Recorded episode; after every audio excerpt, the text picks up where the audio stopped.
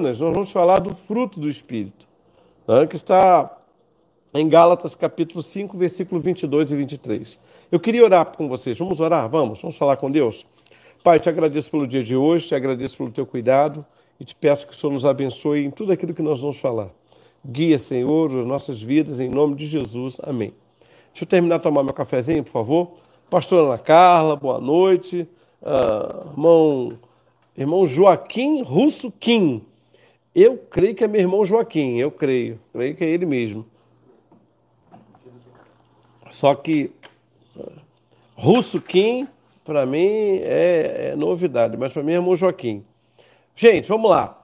Eu queria ler com vocês, como eu estava dizendo, uh, a live vai ficar fica gravada e vai ser uma série de estudos, né? É ele mesmo, é o irmão Joaquim, tá vendo? E nós vamos falar sobre o fruto do Espírito. Primeiro, deixa eu ajudar vocês. Quando nós lemos o texto de Gálatas, capítulo 5, versículo 19 a 21, nós vamos ver escrito Paulo escrevendo aos Gálatas as obras da carne. Então, Paulo fala da lascívia, da mentira, da pornografia, ele fala das obras da carne. E ele, depois, no versículo 22 e 23, ele fala o fruto do Espírito. Primeira coisa, não é fruto, não são frutos do Espírito. Então, a primeira coisa que a gente tem que entender é que obras está no plural, obras da carne, e fruto do Espírito está no singular. Meu apóstolo, por que isso? Porque as obras da carne, elas podem ser feitas uma, duas, três, quatro. Então tem gente que vai completar as, todas as obras da carne, tem gente que vai ter duas, três, mas o fruto não dá. Não dá para você ter um. Então, o fruto é único. E dentro desse fruto, você tem as características. Então, eu vou ilustrar para vocês. É, a gente chama de tangerina, alguns conhecem como mexerica. Então, você tem um único fruto. Quando você descasca, a tangerina, uma mexerica, né, você vai ver que ela está cheia de gomos. E essa é a ideia do fruto. Não adianta você dizer assim, eu tenho Espírito Santo, eu tenho amor, mas não tenho alegria. Não pode. A obra do Espírito ela é completa na nossa vida. E ele vai trabalhando dia a dia para que esse fruto surja em nós, cresça em nós. Não é da noite para o dia, não é de estalo. Isso vai sendo trabalhado. Nós vamos amadurecendo. Né? O fruto, gente, não dá no caule. O fruto não dá na raiz. O fruto dá onde? No galho. E o galho precisa estar no caule que está ligado à raiz. Então a raiz manda a seiva para o caule, o caule distribui para os galhos e os galhos, então, bem nutridos, bem alimentados, vão gerar o fruto. Então, o fruto do Espírito não é para que eu viva internamente melhor. O fruto do Espírito é para que eu testemunhe mais do que Deus faz na minha vida, do que o Espírito Santo faz na minha vida. Então, pega aí a sua Bíblia, vamos ler Gálatas capítulo 5, versículo 22 e 23. Diz assim: Mas o fruto do Espírito é amor, alegria, paz, paciência, benignidade, bondade, fé, mansidão, temperança. E aí Paulo diz: contra essas coisas não há lei. Vamos entender um pouquinho, antes de tudo, o seguinte: por que, que Paulo trata desse assunto aos Gálatas? Porque na igreja dos Gálatas, ou a igreja que estava reunida na Galácia, ela tinha uma presença muito grande de judeus, ou de homens e mulheres judaizantes, ou seja, que estavam amarrados ainda à doutrina do judaísmo. E qual era a ideia deles? Olha, não tem como você melhorar se você abdicar de viver dos preceitos da lei, das festas, das luas. E a turma então estava sufocando a igreja. Gente, é uma igreja de gentios, de gente da galáxia. E eles queriam pegar os gentios e colocar os caras para viverem debaixo da lei. Então Paulo vai dizer: não, peraí, deixa eu instruir essa turma, deixa eu orientar essa turma, deixa eu colocar para eles o que tem que acontecer. Então, o fruto do Espírito é o resultado gerado pelo Espírito Santo na vida do crente, que foi verdadeiramente salvo. Nós temos que entender isso, que a obra do Espírito é, ela tem um começo e ela vai se desenvolvendo. Por isso que Paulo, quando escreve a Timóteo, ele diz assim: Timóteo, desenvolvei a vossa salvação. Eu fui salvo na conversão, aceitei a Jesus Cristo como seu Salvador, tenho a certeza da minha salvação, por quê? Porque eu Sou responsável por ela? Não. Eu desfruto dela. O responsável por ela é Jesus Cristo que me assegurou. Olha, aquele que meu Pai me dá, ninguém arrebata das minhas mãos. Bom, aí vem o fruto do Espírito, que são nove partes que Paulo vai colocar, ele vai é, ensinar para a igreja da Galácia. Né? Essas nove partes é que nós vamos falar a partir de hoje, cada encontro nosso, uma. Hoje, então, nós vamos falar sobre o amor. Quarta-feira, sobre a alegria. E por aí vai. Então, não se trata de nove frutos, né? como um cacho de uva, por exemplo. Não. Se trata uh, de um único fruto. E eu espero que até aqui você esteja entendendo tudinho. Então, todas as partes correspondem a um único fruto. Então, nós temos, não temos nove frutos do Espírito, nós temos um fruto do Espírito com nove partes. E é por isso que é importante você aprender a falar no singular, gente. Não adianta querer falar frutos. Às vezes eu escuto pregação, pastores, porque os frutos do Espírito, porque os frutos do Espírito, e eu confesso a vocês que isso me dá uma coceira no ouvido. Por quê? Porque a obra completa do Espírito é no singular. Bom, frutos do Espírito, e aí eu já falei, obras da carne. O primeiro fruto do Espírito, ou seja, o primeiro gomo do fruto do Espírito é o amor. Gente, o amor é a base de todo o cristianismo. Então você vai perceber nessa sequência que Paulo dá, o amor, a alegria, você diz assim: ah, essa é uma sequência aleatória. Não é.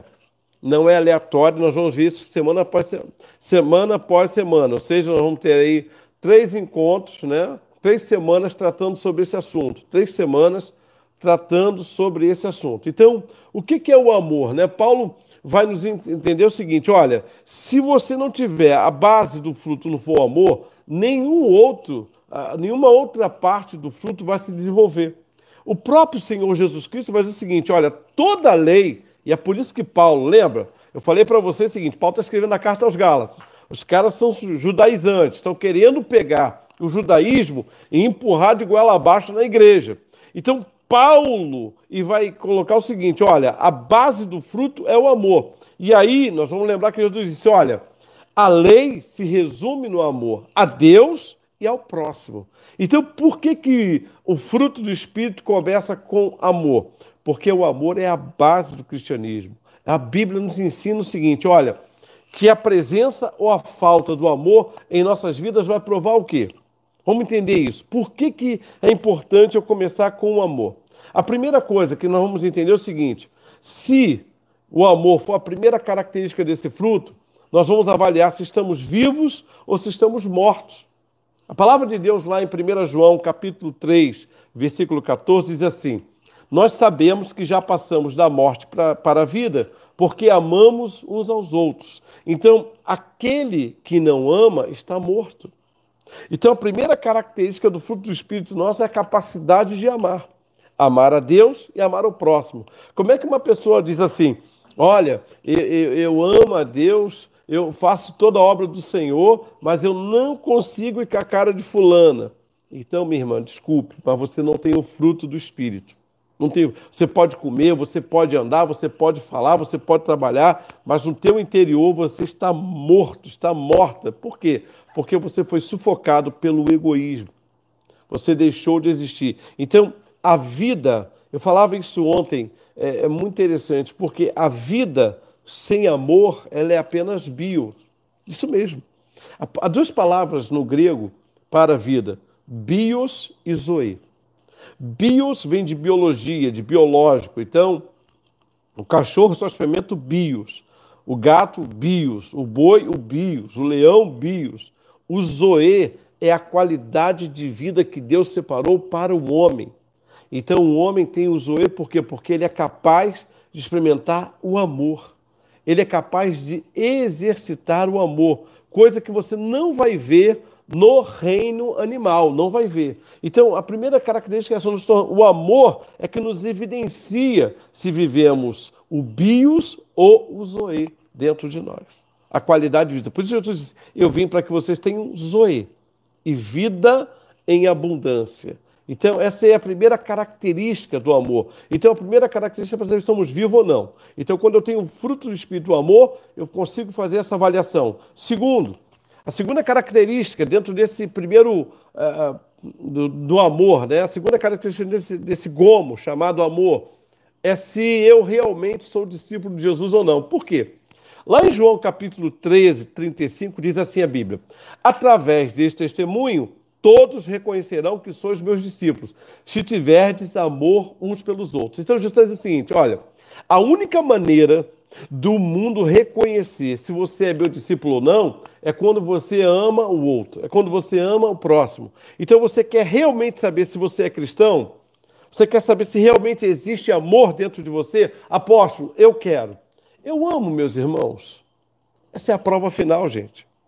Essa história de que eu amo a Deus. Olha, Deus conhece o meu coração. Mas se você não ama o seu irmão, meu amado, não existe o fruto do Espírito em você. Você pode ir a todos os cultos, você pode expulsar demônios, você pode realizar cura. Aliás, preste atenção, eu hoje finalizei o meu material sobre libertação. Então, logo o pastor Francisco me deu ok, nós vamos startar aquela turma de cura e libertação, porque o pastor Francisco, junto com a pastora Nailde, vão falar sobre cura. E eu vou me ater à libertação. Então, estou esperando aí o ok dele. Assim que ele me sinalizar, apóstolo, o material está pronto, a gente vai startar o nosso curso de, de cura e libertação. Por enquanto, de certo mesmo, nós vamos ter um curso de motivação. Qual é a sua? No dia 18 de julho. Gente, nós vamos ter 50 inscrições presenciais e quem fizer o curso, só para vocês entenderem, vai poder se inscrever e vai ter uma plataforma, ou Zoom, ou Team Link. Apóstolo, não vai ter online? Gente, se tiver online, não precisa de inscrição. Então, esse curso depois vai ficar gravado, e aí nós podemos até liberar depois, mas ele é um curso que vai ficar gravado né, e editado, mas vai ter que ter inscrição, tanto para a plataforma virtual ou para a presencial. Eu te recomendo a presencial, mas vamos voltar aqui. Vamos lá. Então, se realmente você quer saber se você realmente é um cristão, então essa pergunta que você tem que fazer, eu amo. Apóstolo, eu falo em línguas. Apóstolo, eu, olha, entrego o meu dízimo, eu canto. Nada disso, nada disso consegue realmente mostrar se a sua fé é verdadeira ou não. Então, Jesus declarou: vão, o teu testemunho reconhecerão que vocês são meus discípulos se amar uns aos outros. É, essa é a marca nossa. É a marca do cristianismo. Então não adianta você pensar que você pode. Eu estava agora mesmo conversando com o irmão, e eu vou dar de primeira mão para vocês. Né? Eu disse assim: uh, nós estávamos conversando justamente sobre uma situação que é muito legal quando a gente traz uma família para a igreja, é muito bom quando você diz assim: olha, estou trazendo um colega da faculdade, estou trazendo um amigo, mas Jesus disse assim: eu estava nu e você não foi me vestir, estava preso e você não foi me visitar. E eu estava hoje acertando, eu quero que vocês saibam, porque uma das provas que nós temos de realmente mostrar o nosso amor cristão Amor cristão é quando a gente sai em busca dessa turma que ninguém quer. E, e ele estava conversando comigo e disse: Apóstolo, sábado a gente vai fazer um trabalho de rua e nós fomos parar ali em Cascadura, que é o local que eu estou. E tinham para mais de 60 pessoas que não tinham comido nada durante o dia. Então, gente, essa é a maneira de a gente mostrar o nosso cristianismo. É fácil a gente amar quem a gente conhece, é, gosta. O difícil é a gente começar a desenvolver amor pro, pelo outro. E principalmente, eu vou falar sobre isso aqui daqui a pouco, né? Porque esse amor é, genuíno, verdadeiro, é o amor que nós temos que ter pelo próximo. Né? Terceira característica desse amor, quando nós estamos aí no fruto do Espírito, é a existência de Deus. Na verdade, quando eu consigo amar as pessoas, eu estou manifestando uma prova da existência de Deus. Por quê? 1 João 4,12 diz assim: olha lá, ninguém jamais viu a Deus. Se amamos uns aos outros, Deus permanece em nós e o seu amor é aperfeiçoado em nós. Então, como é que eu posso manifestar a existência de Deus? João vai dizer o seguinte: se você tem o fruto do Espírito, o amor, esse gomo, né, essa característica do amor, você vai ser capaz de amar uns aos outros e você vai manifestar a existência de Deus e o amor de Deus vai ser aperfeiçoado em nós. Isso é tremendo. É por isso que o fruto do Espírito mexe com o nosso caráter. Quanto mais esse fruto do Espírito amadurecer em mim, mais eu vou revelar ao mundo a existência de Deus. Mais eu vou mostrar se eu estou vivo ou se eu estou morto. Mais eu vou revelar se eu sou ou não discípulo de Jesus Cristo. E por último, também, já para a gente uh, ampliar um pouquinho mais nosso, nosso conhecimento aqui, uma característica que eu faço questão de colocar para você é que se realmente o nosso caráter e o nosso temperamento foram transformados. Olha que coisa tremenda. Lá em 1 Coríntios, no capítulo uh, 13, versículo 4, 7, diz assim: O amor é paciente, o amor é bondoso, não inveja, não se vangloria, não se orgulha, não maltrata, não procura os seus próprios interesses, não se ira facilmente, não guarda rancor, o amor não se alegra com a injustiça, o amor é, folga com a verdade, tudo sofre, tudo crê, tudo suporta, não é isso? Tudo espera e tudo suporta. Amados, esse amor a gente só herda de Deus, fala a verdade. Esse amor não pode ser herdado aqui na terra. Tem que ser um fruto do Espírito. Que isso, meu apóstolo? Tem que ser um fruto do Espírito. Não tem jeito. Se não for o fruto do Espírito, não funciona. Que isso? É. Não funciona. É por isso que nós vamos olhar para esse texto e nós vamos aprender aqui uma coisa muito preciosa. Eu quero ensinar para vocês ele tem que se manifestar, e Paulo está dizendo isso em 1 Coríntios, é o seguinte: olha, todas essas características, tudo sofre, tudo crê, tudo espera, tudo suporta. O que, que ele está dizendo é o seguinte: não existe amor na teoria, amor se manifesta na prática. Isso é algo precioso para nós. Se eu tenho o fruto do Espírito e a primeira característica é o amor, eu tenho que manifestar. Então, amados, amor não é apenas sentimento. Amor é ação, é prática. Quem ama, faz. Quem ama, pratica, estende a mão, vai lá, ajuda o próximo. Esse fruto do Espírito, gente, só para a gente entender, é a base de todas as demais virtudes do crente. Um crente que não ama não vai ser paciente, o crente que não ama não vai ter temperança, o crente que não ama não vai ter alegria. Então, a base de todo fruto que sustenta o fruto do Espírito é o amor. O fruto, gente, não é nosso, lembra disso. O fruto é o Espírito Santo agindo em nós, tendo a presença em nós. Então, vamos entender o que não é amor? Vamos entender isso um pouquinho? O que, que não é amor? Vamos lá, o que não é amor? Primeiro, amor não é sentimento. Que isso, apóstolo? Acabou de falar que é no sentido em que as pessoas usam. Por exemplo, ah, eu vou esperar primeiro Deus tocar no meu coração. Deus já tocou. Se você tem o fruto do Espírito, já tocou. Eu vou esperar primeiro sentir. Eu quero dizer o seguinte: ninguém ama empurrado por sua sensibilidade. Amar é fruto do Espírito. E eu vou explicar isso para você, você vai entender nessa noite uh, de uma maneira muito clara. Não se assuste, não. Permaneça aí que você vai entender. Você vai amar pouquíssimas pessoas por sua estrutura emocional. Você não vai ter que amar seu pai, sua mãe, seus amigos, você não vai ter. Agora, gente, me diga quando é que você vai estar preparado para amar os seus amigos. Me diga aí, quando é que você vai estar preparado? Então, amar não é algo instintivo, né? não é algo do instinto. Então, não é. Essa coisa de ser, ah, eu senti um friozinho na barriga, é, é, é, é eu senti um negócio mexer aqui dentro. De maneira nenhuma. Amar é uma decisão consciente da sua vontade, de ir ao encontro do outro e se dar a ele. Então vamos compreender o que é amor. E olha, eu vou explicar isso para você de uma maneira muito clara para você entender isso e não ter dúvida, tá bom? Só para você entender. Primeiro, amar é um dom. Isso mesmo. É um dom. É obra produzida pelo Espírito. É um fruto do Espírito que produz sentimentos. Então, o amor-sentimento é o amor que o mundo consegue conceber. É o amor que o mundo consegue vender no dia dos namorados é o amor que o mundo consegue vender é, para casamento. Agora, o amor verdadeiro, ele é um fruto do Espírito. E é esse fruto do Espírito que produz sentimento. Então, nós, preste atenção, nós às vezes nos apoiamos nos sentimentos e, e fazemos, pelo fruto do Espírito, coisas que normalmente não faríamos. Gente, as pessoas ensinam que o amor é um sentimento de mão dupla. Mentira! Mentira. Se o amor for um sentimento de mão dupla, é obrigatório que eu ame e espere o outro me amar. O amor é sentimento de mão única. Você ama e ponto. Tem pessoas no casamento, ah, eu fiquei assim porque meu marido deixou de fazer isso. Então você não amava o seu marido. Porque o amor para você era um, sentimento de mão dupla. Ah, eu deixei de fazer isso porque a minha esposa não fez. Muito bem. Você está dizendo então que o amor para você é um sentimento de mão dupla. E não é, gente. Amor é uma estrada de mão única. Vai de você sempre na direção do outro. Você está entendendo o que eu estou falando? Você está compreendendo o que eu estou falando? Porque há pessoas que não entendem isso. Elas não, o que é isso? É. Amar, em essência, é dar-se alguém aos outros. É essa a ideia do amor. Se você não tem essa ideia, você não consegue compreender o sentido do amor. E quantas vezes as pessoas dizem isso? Deixa eu dizer uma coisa aqui. Aquele que mais amou nesse mundo, quem foi? Muito bem, Cristo, ótimo. Agora, qual foi a prova que ele dá? E olha, muito claro isso. Né? Não porque ele tenha dado prova de afeição. Vamos entender isso.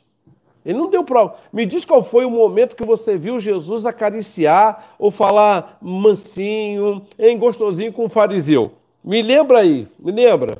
Um que você diga assim, ah, ele com esse fariseu, toda vez que ele encontrava com o fariseu, ele falava. Gente, é, é muita ingenuidade nossa. É, é, errado achar que o amor é uma coisa incontrolável. Estou amando loucamente. Não tenho. Eu não tenho culpa, apóstolo, estar amando. Ou eu não tenho culpa de não amar mais. Que isso, gente? Preste muita atenção. O amor não é algo incontrolável, ele é base do fruto do Espírito. Como é que é uma coisa incontrolável? A Bíblia vai dizer que o amor é controlável, nós podemos controlar o amor. E é óbvio que temos que controlar o amor, não existe essa história de que ah, o que eu estou sentindo é algo incontrolável. Mentira! Aquilo que é incontrolável chama-se paixão. O verdadeiro amor, ele é controlável. A Bíblia não ensina em momento nenhum. E se é fruto do Espírito, o amor, né, se está ali como base do fruto do Espírito, o amor, ele tem que ser controlado. O que, que Jesus fez? Ele nos, Jesus disse assim: Eu estou ordenando você a amar uns aos outros. O que, que é isso, gente? Quando a Bíblia diz assim, você, Jesus disse, você tem que amar um ao outro, isso indica o quê? Que eu tenho o controle de amar ou não amar. E aí, o amor depende basicamente de duas coisas. Primeiro, é uma questão de escolha. Colossenses capítulo 3, Versículo 14, pega aí a sua Bíblia. Crente que não tem Bíblia está roubado. Né? Então, vamos lá, Colossenses, capítulo 3, versículo 14. Diz assim: olha aqui, ó, só para a gente entender. Acima de tudo, porém, esteja o amor, que é o vínculo da perfeição. Então, é uma questão de escolha. O amor depende de duas coisas: escolha. Eu escolhi amar. Eu decidi amor, amar. E segundo, o amor é uma questão de conduta. Então, o amor é algo que nós fazemos, é uma ação. E lá em 1 João, capítulo 3, versículo 18, nós vamos aprender isso de uma maneira muito clara, muito é, transparente. E diz assim, João 3,18, olha só. Filhinhos, não amemos de palavras, nem da boca para fora mas de fato e de verdade. Então, gente, amor depende de duas coisas: escolha e conduta. Se você diz que ama e você diz que não tem controle, você não ama. Se você diz que ama e não tem conduta, ou seja, só da boca para fora, você não ama. Na verdade, os gregos tinham quatro palavras para expressar amor. Quatro palavras. Vamos lá. A primeira é estorge. Estorge a ideia de uma afeição natural. Você já viu aquela pessoa que você poucas vezes se encontrou com ela, poucas vezes encontrou. Você diz, rapaz, eu vou com a cara de fulano. Eu gosto de fulano. Você já viu isso? Pois é, para o grego, isso era uma característica do amor, o estorge. Era aquela coisa da, da afeição. Eu me afeiçoei à pessoa. Uma outra palavra para o amor, e aí a turma mais, é, como disse lá no sábado, a turma mais apimentada, era o eros. Aliás, o próximo sábado vai estar o pastor Francisco, pastor Samuel, parece que já está confirmado, pastor Enoque. Vai ser uma mesa só de meninos, parece, que eu estou sabendo. Um passarinho pousou é, no meu ombro e me contou. Bom, o Eros, que significa, gente, a atração sexual. Então, o Eros veio de erótico, né, de erotização, é essa palavra grega. Uma outra característica do amor, gente, seria um, um outro é, outra palavra expressar amor para os gregos é o filia, ou filéu. Né? É por isso que é interessante, porque alguns autores, quando vem Lucas escrevendo né, a, a sua carta, uh, e, é, escrevendo sua carta, não, escrevendo Atos, acham que Lucas escreveu ou para uma comunidade ou para uma pessoa, e tem a ver com filia, filéu. E é, filéu quer dizer esse amor de irmão, esse amor entre irmão, amor filéu. Essa é a ideia de, de uma afeição mais emotiva. Então, o filéu é esse amor mais forte entre irmãos. E a, terceira, a quarta palavra que os gregos usavam para amor era ágape, que é o amor incondicional, é o amor altruísta, é o amor sacrificial. Então, estorge, eros, filéu e ágape. Essas quatro palavras definiam a ideia do amor. Então, se você e se eu nós não sabemos amar, Deus vai nos colocar, adivinha onde? Muito bem. Isso mesmo. Deus vai nos colocar perto de pessoas que não são amáveis. Mas para quê? Para você desenvolver o amor. É assim que funciona. Seria uma. Gente, que maravilha seria se Deus me colocasse perto só de pessoas que eu amo. Fala a verdade. E de pessoas que me amam, hein? Imagina. Imagina como é que a nossa vida ia ser uma maravilha, hein? Imagina aí uh, é, como ia ser a nossa vida. Você só perto de gente. Então, nós estamos cercados de pessoas que nós gostamos, e não adianta você fingir para mim, não. E você também está cercado de pessoas que você não gosta. Tem pessoa que você não gosta do jeito dela falar. Tem pessoa que você não gosta do jeito dela andar. Tem pessoa que você não gosta do jeito que ela canta, do jeito que ela expressa, do jeito que ela, do time que ela torce. Então, pense por um minuto só. Quantas pessoas você e eu não temos afeição. Fala a verdade. Vamos ser honestos. Né? não vá mentir aí. Logo hoje, a primeira noite, nós estamos falando do fruto do Espírito. Você vai me dizer, não, apóstolo, eu amo todas as pessoas. Não, lá no fundo, você está trabalhando. Você está trabalhando a sua maneira. Que isso? É. Escute, deixa eu lhe dizer uma coisa aqui para todo mundo ficar feliz antes de ir para a cama. Gente, escute aqui. Jesus nunca mandou você sentir afeição por todo mundo. Não, não desliga não, nem se escandaliza. Deixa eu deixar isso bem claro. Jesus nunca mandou que nós tivéssemos afeição pelas pessoas. Todas as pessoas. Mentira. Você pode procurar na Bíblia onde é que está isso. Que Jesus mandou eu procurar. Hã? Você, eu, eu falei, você não vai ver Jesus, Davi, é, Caio, tendo afeição pelos fariseus. Você nunca vai ver Jesus falando assim: olha, eu amo os fariseus, ou, ou perdão, eu gosto dos fariseus. Nós não precisamos gostar de todos. Amém? Diz um amém aí, igreja. Que isso, apóstolo? É, fique tranquilo. Nós, é um alívio, fala a verdade. Nós não precisamos gostar de todos. Mas Jesus disse: Mas vocês precisam amá-los. Que isso? É. Por isso que é fruto do Espírito. Porque se depender de mim, se depender de mim, eu só vou amar aqueles que eu me afeiçoo. Então Jesus diz assim: você não tem que se afeiçoar por ninguém, mas você tem que amar a todos. Você tem que amar a todos. Você entendeu a diferença? Pois é. É por isso que essa obra não é humana. A obra humana, o amor humano, ele só é gerado por afeição. Ah, eu me identifico com fulano. Ah, eu me identifico com ciclana. Quando a obra é do espírito, você não precisa da afeição para amar. Você ama porque o Espírito te leva a esse amor. Você ama porque o Espírito te produz isso. Você quer ver uma coisa?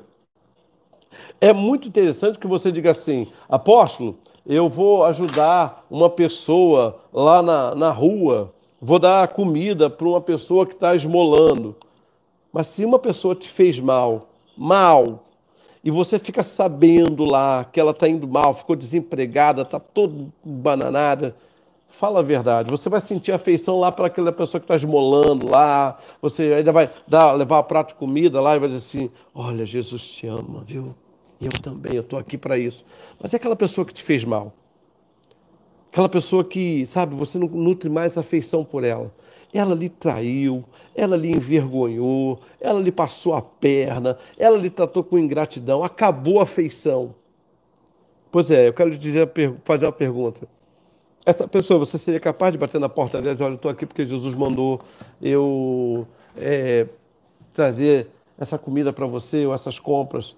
Amados, se não for obra do Espírito, você não vai. Pelo contrário, lá no fundinho você vai sentir até uma alegria. É, aqui se faz, aqui se paga. Deus é justo, tanto ajudei e essa pessoa aprontou comigo. Agora sim, Deus está pesando a mão. E tem uns que ainda abrem a boca. Deus é o justo juiz. Escute, Deus nunca mandou você sentir afeição, mas Deus mandou você amar. Por isso eu digo, você não vai ver Jesus afeiçoando os fariseus, mas daí você dizer que Jesus queria que os fariseus fossem para o inferno, é porque você não conhece Jesus. Porque Jesus amava. Ele não tinha afeição, mas ele amava. Ele não queria que nenhum fariseu, nenhum saduceu, ninguém fosse para o inferno. Ninguém, ninguém. Então, gente, vamos lá que eu tenho que terminar a live, senão vai virar vigília. Eu queria falar para vocês quatro passos para você desenvolver dentro de você, nessa noite, esse, essa característica do fruto. Volto a dizer, gente, se eu aqui, por força de hábito, falar frutos ou fruto, eu estou errando. Errando porque é um fruto só, com a primeira característica é o amor. Então, como é que eu faço para agir no amor de Deus? Primeiro, você tem que experimentar esse amor. Eu não posso dar daquilo que eu não experimentei. Então, se eu quero realmente amar, a primeira coisa que eu tenho que fazer é experimentar do amor de Deus. E lá em Efésios, capítulo 3, pegue a sua Bíblia. Efésios, capítulo 3, vamos lá. Chega em Gálatas, engata a primeira, não vai correndo não que já está perto. Efésios, capítulo 3, versículos 17 e 18, diz assim, está aqui, ó. E assim, pela fé, que Cristo habite no coração de vocês, estando vocês enraizados e alicerçados em amor. Isso é muito forte. Eu não posso nunca desenvolver o fruto do Espírito, o amor, enquanto primeiro eu não experimentar o amor de Deus. Ele tem que estar enraizado. Por quê? Porque quando eu experimento do amor, eu sou curado. E entro no processo da cura. Versículo 18, olha aqui, ó, para vocês compreenderem a palavra. Isto para que, com todos os santos, vocês possam compreender qual é a largura, o comprimento, a altura e a profundidade. Versículo 19 diz para conhecer esse amor. Então, amados, quando eu experimento do amor de Deus, quando eu experimento do amor de Deus, eu não vou viver machucado pelo que as pessoas fizeram no meu passado, lá atrás. Então, escute, eu experimentei o amor de Deus hoje aqui, eu não vivo mais machucado por aquilo que fizeram. Elas não vão continuar me machucando hoje. Quem experimenta do amor de Deus não consegue mais ser ferido por alguém que, que atingiu lá atrás. Não consegue. Se eu experimentei o amor de Deus, sempre, olha, eu vou ser sempre ressentimento quando, quando alguém leva um pedaço do meu coração. Então, o que, que é o ressentimento? O ressentimento é quando alguém levou um pedaço do meu coração. Mas se eu entreguei o meu coração todo para Deus, como é que alguém vai levar alguma coisa daquilo que tudo Deus já está tomando conta? Pois é. Então, quando você experimenta do amor de Deus, sabe o que acontece? Ninguém mais vai levar um pedaço do seu coração. Às vezes as pessoas dizem assim, né, é interessante, ah, tadinho, fulano está abatido, né? Ciclano, porque ele ainda não entregou o coração todo dele para Deus. Porque quem entrega o coração todo para Deus não salva mais ninguém. Pelo contrário, quando você entrega o teu coração todo para Deus, você não vai permitir que ninguém leve mais um pedaço do seu coração. Então, apóstolo, mas alguém levou. Apóstolo, eu, eu tenho carne. Apóstolo, eu sou falho. Apóstolo, o senhor não sabe o que eu passei. Fato, cada um tem sua história. Então, na hora, a carne permitiu que alguém fosse lá e tomasse aquilo que era de Deus. Como é que eu faço para tomar de volta, apóstolo? Como é que eu faço para tomar de volta? Muito bem. Como é que você faz para tomar de volta? Perdoando. Toda vez que eu perdoo uma pessoa, eu tomo de volta o um pedaço do, do meu coração que ela levou. Gente, eu, eu, eu não sou infalível. Eu ainda estou caminhando estou sendo revestido para a glória, mas o meu corpo ainda continua sendo corruptível. Aqui dentro ainda tem um coração que a carne vai aprontar comigo e vai levar. E aí, quanto eu não liberar, eu não trago meu coração aquele pedaço de volta. Mas quando eu libero o perdão, eu trago de volta o que pertence a Deus. Então eu quero dizer para você que está me ouvindo aqui o seguinte: se alguém levou um pedaço do seu coração, não pode. Você tem que liberar o perdão para trazer esse pedaço de volta. Por quê? Porque esse coração não é mais seu, é de Deus. Ela está com algo que não é mais seu. Você permitiu que ela levasse, mas seu coração é de Deus. Então libera o perdão. Olha como é que o fruto do Espírito age. Isso não é algo da nossa natureza. Isso tem que ser provocado pelo Espírito Santo. Isso tem que ser uma obra do Espírito Santo. Bom, segundo, tenha pensamentos de amor. Lá em Filipenses, vamos ler Filipenses capítulo 2, versículo 5. Filipenses capítulo 2, versículo 5. Vamos lá para a Bíblia. Filipenses capítulo 2, versículo 4 e 5 diz assim, ó. Vamos ler aqui. 4. Não tendo em vista somente os seus próprios interesses, mas também os dos outros.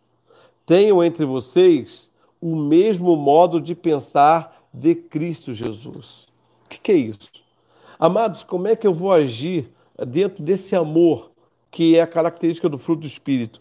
Quando eu começo a pensar nas necessidades do meu próximo, no sofrimento, nos problemas, nos alvos de outras pessoas, quando eu paro de ser egoísta, quando eu decido ser egoísta. É fácil, sabe, você compreender uma pessoa.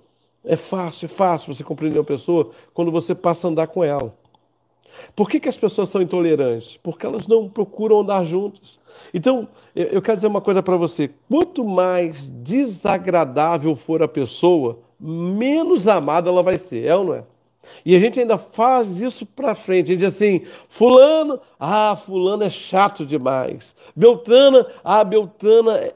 Pois é, mas são essas que mais precisam ser amadas. Você sabe, tem gente que é tão complicada, mas tão complicada, que se ela não receber amor, seu e meu, ela vai piorar o mundo. Então são essas pessoas. Você olha, você olha para os discípulos de Jesus, gente, dá para liderar um cara igual Pedro? Fala a verdade. Dá para liderar um camarada igual Judas? Pois é, mas Judas liderou. Jesus liderou Judas, liderou Pedro. Você vai ver os discípulos de Jesus e dizer, meu Deus do céu. Mas por que, que ele fez isso? Porque ele entendia o seguinte: esses precisam. E se esses forem capazes de serem amados, todos serão. Então, a segunda coisa, tenha pensamentos de amor, sabe? Nós precisamos olhar para além das falhas. Esse é o problema. O que, que acontece? Quando a gente não tem o fruto do Espírito, a gente quer a pessoa perfeita. Aí a gente diz assim: eu jamais pensei que Fulano pudesse fazer isso comigo. Sabe por quê? Porque você não tem o fruto do Espírito. Porque no dia que você tem o fruto do Espírito, Fulano podia aprontar e como de fato aprontou. Mas ele não vai levar a minha pior parte, não, ele vai levar a minha melhor. Eu vou liberar perdão para ele, eu vou liberar perdão para ela, porque ninguém mais vai ficar com o meu coração, porque meu coração já tem dono. Meu coração pertence a Jesus Cristo. Meu coração pertence. Todos nós precisamos de amor, gente. Eu preciso ser amado e preciso amar. Agora, à medida que eu só decido amar aqueles que gostam de mim, tem alguma coisa errada comigo. Então a minha oração é, Senhor, me ensina a amar aqueles que eu não me simpatizo. Me ensina a amar aqueles que eu não me afeiçoo. Me ensina a amar, Senhor. E aí, quando você pede isso em oração, o Espírito Santo vai trabalhando. E olha, gente, já tem muito tempo que eu tenho orado assim. E já tem muito que eu tenho visto como Deus é bondoso. Isso não é obra minha e não vai ser sua. Não adianta você querer dizer, não, eu vou melhorar, eu vou fazer isso, eu vou fazer meditação. Não vai, não. Você vai aprender a olhar para além das, sabe, das falhas. Você vai aprender a ver as necessidades. Se você quer realmente encontrar uma pessoa e decidir amá-la, se você olhar para as falhas, você não consegue amar. Você vai olhar para as necessidades. Você vai olhar para, para aquilo que ela precisa. Todos nós, gente, se nós não é, exercitarmos o fruto do Espírito do amor, nós não vamos conseguir ter alegria, nós não vamos conseguir ter domínio próprio, temperança. Então nós temos que entender isso. Nós não podemos mudar sentimentos. Nós não podemos, nós não podemos. Eu não posso mudar sentimentos, não é? Mas eu posso entrar pelos fundos e mudar pensamentos. Então, eu estou chateado. Eu entro pelos fundos com fulano, entro pelos fundos do meu, do meu sentimento. Eu estou chateado. Eu entro pelo fundo. Mas peraí, por que, que eu estou chateado com ele? Por que, que eu estou chateado com ela? Será que eu também não tenho culpa nisso? Então, você está entendendo? Grava isso. Preste muita atenção no que eu estou lhe falando. Você não pode mudar sentimento, não. Então você tem que aprender a entrar pelos fundos com novos pensamentos. Porque se você não, não adianta. Você fica dodói, essa, essa coisa, você ficou chateado, ficou aborrecida, ficou dodói, não adianta. Sentimento não se muda a não ser com pensamento. Peraí, mas por que, que eu tenho que agir assim? Por que, que eu estou com esse tipo de pensamento? Por que, que eu estou com esse tipo de postura? Então, quando nós mudamos o pensamento a respeito de uma pessoa, nós passamos e vamos gradualmente, sabe, modificando o sentimento em relação a ela. É assim que acontece. É, de, é dessa maneira. É por isso que nós temos que olhar para essa característica do amor. Ele, Deus vai mudando. Por isso que é fruto do Espírito. O fruto do Espírito não vai trabalhar nas suas emoções, ele vai trabalhar no seu caráter. E o seu caráter vai ser o seu pensamento, a sua maneira de pensar. Poxa, sabe uma coisa? Eu nunca parei para pensar sobre isso. E, às vezes a gente conversa, ah, aquele irmão teve uma determinada atitude, assim, assim, assim. Aí eu procuro entender o seguinte, né? Vem cá, isso de repente não é fruto da pandemia? Gente, quer queira ou não, todo mundo nessa pandemia acabou recebendo aí o seu quinhão. Estresse, medo, depressão. Né? E muitos se permitiram nessa pandemia, se permitiram mesmo a adoecer emocionalmente. Então agora eles têm que trabalhar o pensamento, a maneira de pensar. Peraí, deixa eu trabalhar minha maneira de pensar. Muitas pessoas, né, nesse tempo de pandemia, não chegaram com o nervo à flor da pele discutiram, bateram boca e tal, tal. Então agora, como é que eu faço? Eu criei o sentimento, estou chateado com essa pessoa. Então, abre a porta dos fundos e deixa o pensamento entrar. E aí você começa, mas peraí, e se ele agisse assim? E se ele agisse desse modo? Dessa maneira? E se eu pensar dessa forma, desse jeito? Vamos entender isso, né? Então, eu tenho que mudar a maneira de pensar primeiro, para depois mudar o sentimento. Não espera. A, como é que funciona a, a visão humana, o amor humano? No dia, quando eu parar de sentir o que eu estou sentindo, aí eu procuro. Não vou procurar nunca. Então, o fruto do Espírito, ele trabalha no caráter. Como? Ele vai abrir a porta dos fundos e ele vai entrar com pensamentos novos. E você vai dizer, realmente, olha, eu, eu acho que eu posso pensar dessa maneira. Então, quando eu mudo o pensamento a respeito de uma pessoa, eu vou gradualmente mudando o sentimento a respeito dela. Terceiro, gente, vamos lá. Haja com amor, gente. Que isso, apóstolo? É, haja com amor. Jesus ensinou o seguinte: ama o teu inimigo, faz bem aquele que te aborrece, bendizei aqueles que te maldiçoam, orai pelos que te caluniam. Efésios 4, 2 diz assim, e é muito é, propício a gente estar tá citando esse texto. Já estou terminando, pessoal, já estou terminando. Efésios 4, 2. Efésios 4, 2. Aí não tem jeito, gente. Fruto do Espírito eu vou ter que basear, eu vou ter que fundamentação bíblica o tempo todo. Efésios 4, 2 diz assim: olha. Com toda humildade, mansidão e longanimidade, suportando uns aos outros em amor. Em amor. Olha que coisa preciosa. Como é que eu consigo suportar você? Em amor. Como é que você consegue me suportar? Em amor. Não tem jeito. Uh, apóstolo, mas não é fácil, claro que não é fácil. Por isso que é uma obra do Espírito. Se for sua, se for minha, não vai ser nunca, nunca, nunca. Por isso é que eu tenho que dizer, Espírito Santo, eu quero ter o fruto em mim, agindo em mim. Senhor, me ensina a amar quem eu não gosto. Senhor, não é? Alexandre, eu posso. Aí você se concentra, eu posso amar quem não gosta, eu posso amar. Não vai acontecer nunca. Esqueça, tira isso na sua cabeça. Isso é obra do Espírito.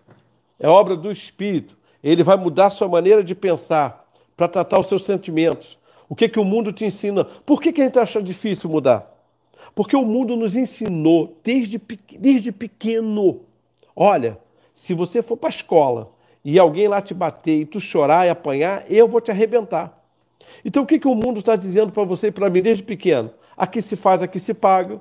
Que você... Então é óbvio, gente, que isso é obra do Espírito. Não adianta eu querer discutir com vocês aqui achando que isso vai acontecer por você fazer terapia. Terapia nunca vai fazer você amar ninguém. Nunca. Nunca. Isso é obra do Espírito. É por isso que você tem que ter ele. Se você não tiver o Espírito, você vai me ouvir e vai dizer assim: esse louco, dez e burdoada da noite está falando, isso é um doido. Isso é um doido, bebeu. Não é obra do Espírito, é agir com amor. Lucas, capítulo 6. Vamos lá. Vamos ver aqui, Lucas capítulo 6, só para você entender, versículo 27 e 28. Lucas 6, estou na Bíblia, não é o que eu penso, não, viu? Não é o que eu acho, não. Não quero nem que você concorde comigo. Vamos para a Bíblia. Aí, se você quiser discordar de Jesus, também o que, que eu posso fazer? Eu não posso fazer nada. Mas Lucas capítulo 6, versículo 27 diz assim: Digo, porém, a vocês que me ouvem, amem seus inimigos, façam o bem aos que odeiam vocês Abençoem aqueles que os amaldiçoam e orem pelos que maltratam vocês. Vocês acham que isso aqui é obra hein, da carne? Você acha que você mesmo, eu, nós vamos conseguir fazer isso? Senhor, eu quero te pedir que o Senhor abençoe aquele irmão que está me perseguindo. Senhor, eu quero te pedir que o Senhor abençoe aquela mulher que está falando mal de mim. Você acha que isso é obra da, da carne? Você consegue isso porque você tem 10 anos de igreja, 20 anos de igreja? Nada disso, querido. Isso é obra do Espírito. E para arrebentar com a gente, versículo 28 lá diz: abençoe os que amaldiçoam e ore pelos que maltratam vocês. Ah, imaginou você orando para uma pessoa que está te maltratando? Ah, imaginou? É, tem que ser algo sobrenatural. É orar pelos que caluniam. Então, quando você age, escute isso, quando você ama pela fé, quando você ama pela fé, você vai agir para sentir. Qual é o nosso dilema? Sem fé eu quero sentir para agir. Sem o Espírito, primeiro eu tenho que sentir para agir. Quando o Espírito age na minha vida, eu espero que vocês estejam entendendo né, na nossa conversa, quando o Espírito age na minha vida, eu vou agir para sentir. E eu espero que você tenha entendido nessa noite a primeira característica do fruto do Espírito. Por que, que é o amor? Porque, apóstolo, no mundo eu aprendi que para perdoar, primeiro eu vou ter que sentir para agir. Quando eu sentir, eu libero perdão. Quando eu sentir, eu vou ao encontro dela. Quando eu sentir, eu vou ao encontro dele. Pois é, isso está na obra da carne, é, é característica da carne. Quando você tem o fruto do Espírito chamado amor, sabe o que acontece? Você vai agir para sentir. Porque o Espírito Santo diz: você não tem alternativa não tem alternativa. Então, eu não posso, nem você, ninguém consegue mudar os seus sentimentos uh, diretamente, mas nós podemos mudá-lo indiretamente. E como é que eu mudo o meu sentimento indiretamente? Quando eu mudo a minha maneira de pensar sobre aquela pessoa. Quando eu começo a, a mudar as minhas atitudes. Então, por que, que eu vejo Muitos crentes aí feridos em rede social. Ah, fulano escreveu e acabou comigo. Porque ele não age pelo espírito, ele age pela carne o tempo todo. Ele está no modo carne o tempo todo. Ele voa no modo carne. É o piloto automático dele é a carne. E aí não tem jeito. Mas se você quer ser alguém guiado pelo. Mas o fruto do Espírito é amor. Então hoje à noite você dizer: Senhor, esse homem está falando comigo. Eu preciso desse fruto. Esse homem, sem conhecer a minha vida, mas o Senhor conhece, está usando a boca desse homem para dizer: Olha, eu preciso amar. Eu preciso mudar o meu sentimento, a minha maneira de pensar. É fácil? Não. Se fosse fácil, eu não estava fazendo essa live, querido. Se fosse fácil, eu estava em casa. Estava descansando, estava conversando com minha esposa, com meus filhos. Então, ouça o que eu vou dizer: manter pensamentos e atitudes controlados pelo Espírito, o que, que vai fazer? Vai nos colocar em situações positivas. Então, se eu não posso mudar uh, o sentimento, eu posso deixar que o Espírito Santo mude o pensamento. Porque ah, o Espírito Santo tem força para mudar meu sentimento. Uh -uh. Ele primeiro vai mudar a sua maneira de pensar. Quando ele mudar sua maneira de pensar, você vai começar a dar passos de atitude. E aí, quando você começar a dar passos de atitude, é que você vai mudar o sentimento. Eu espero que vocês entendendo. Então, é muito importante. Então, não espere. Escute. Amor não é apenas a primeira característica do fruto. Não é a primeira. Ele é o fruto. E os outros são expressões do amor. O que eu pude entender quando eu estava estudando sobre os frutos do Espírito é o seguinte: gente, na verdade, o fruto do Espírito é o amor. Os outros vão ser características desse fruto. Porque quem ama, quem não ama tem domínio próprio? Quem não ama tem temperança? Quem não ama tem alegria? Quem não ama, hein? Então, não tem como. E por último, espere o melhor. Isso, são quatro ações. Espere o melhor. É isso. É, 1 Coríntios capítulo 13, versículo 7. Já estou acabando, já estou acabando. Vocês pediram o tema, agora vamos juntos. Que é bom que só faltam oito, tá? De nove já vimos um. Então, 1 Coríntios capítulo 13, versículo 7. Vamos ver aqui. 13, 7. O amor tudo sofre, tudo crê, tudo espera, tudo suporta. Muito bem. Qual é a nossa tendência natural? Vamos esquecer agora a questão espiritual. Qual é a tendência natural? A tendência natural é que eu viva aquilo que você espera de mim. A verdade é essa. Você diz, ah, o apóstolo é isso, o apóstolo é aquilo. Você criou um apóstolo na sua cabeça. E eu, por necessidade, tenho que viver esse tipo de apóstolo. No dia que eu fujo desse seu padrão criado a meu respeito, o seu sentimento começa a mudar. É, eu pensei que ele era assim. É, e é por isso que. O que, que acontece com muitos pastores? principalmente de grandes ministérios, você vai ver que eles não se envolvem com o rebanho. E por que, que ele não se envolve com o rebanho? Para que o rebanho crie na mente a visão de alguém inatingível, inacessível, intocável. Não é verdade? Você, para conversar com ele, você vai ter que fazer uma triagem, isso e aquilo. E por que, que eles fazem isso?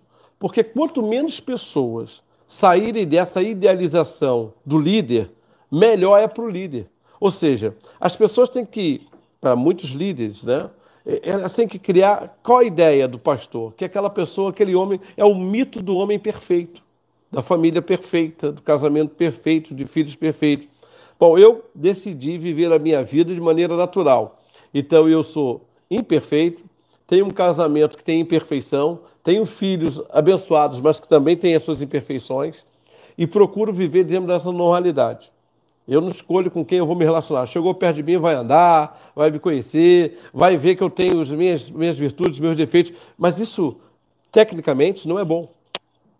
Mas por que, que não é bom? Porque quanto mais distância eu tiver das pessoas, mais idealizado eu vou ter na mente delas. Só que, por quê? Porque as pessoas estão sempre esperando o melhor de nós.